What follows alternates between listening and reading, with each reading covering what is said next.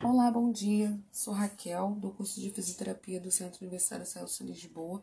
Sob a supervisão do professor Alexandre e Fernanda, estarei elaborando um podcast sobre incontinência urinária. A incontinência urinária é estabelecida como uma perda involuntária da urina, além de ser um distúrbio que acomete mais comumente o gênero feminino e de população mais idosa. Existem cinco tipos de incontinência urinária de esforço, de urgência, transbordamento, incontinência urinária funcional e mista.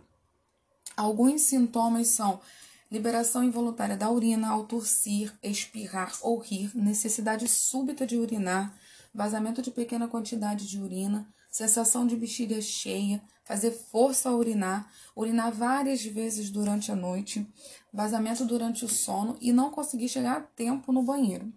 É importante salientar que a prevalência da incontinência urinária aumenta com o envelhecimento, tanto em mulheres quanto em homens, devido ao envelhecimento fisiológico normal em ambos os gêneros.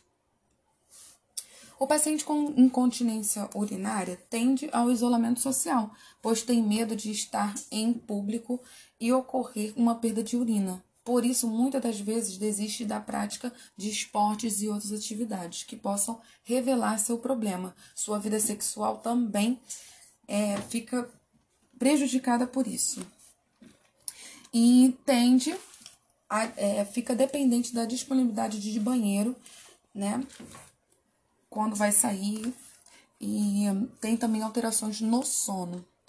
Então, o papel do fisioterapeuta junto com a equipe multidisciplinar desses pacientes, é o fortalecimento dos músculos do diafragma pélvico, pois o aperfeiçoamento da força e da função desta musculatura favorece a contração consciente e efetiva nos momentos de aumento da pressão intraabdominal, evitando assim as perdas urinárias e ajudando o paciente a manter uma independência para realizar atividades do dia a dia, melhorando a qualidade de vida desse paciente. A fisioterapia pode intervir com exercícios e é importante que a família esteja envolvida no tratamento do paciente com incontinência urinária para que as atividades também sejam encorajadas em casa e assim ter uma melhora do quadro do paciente.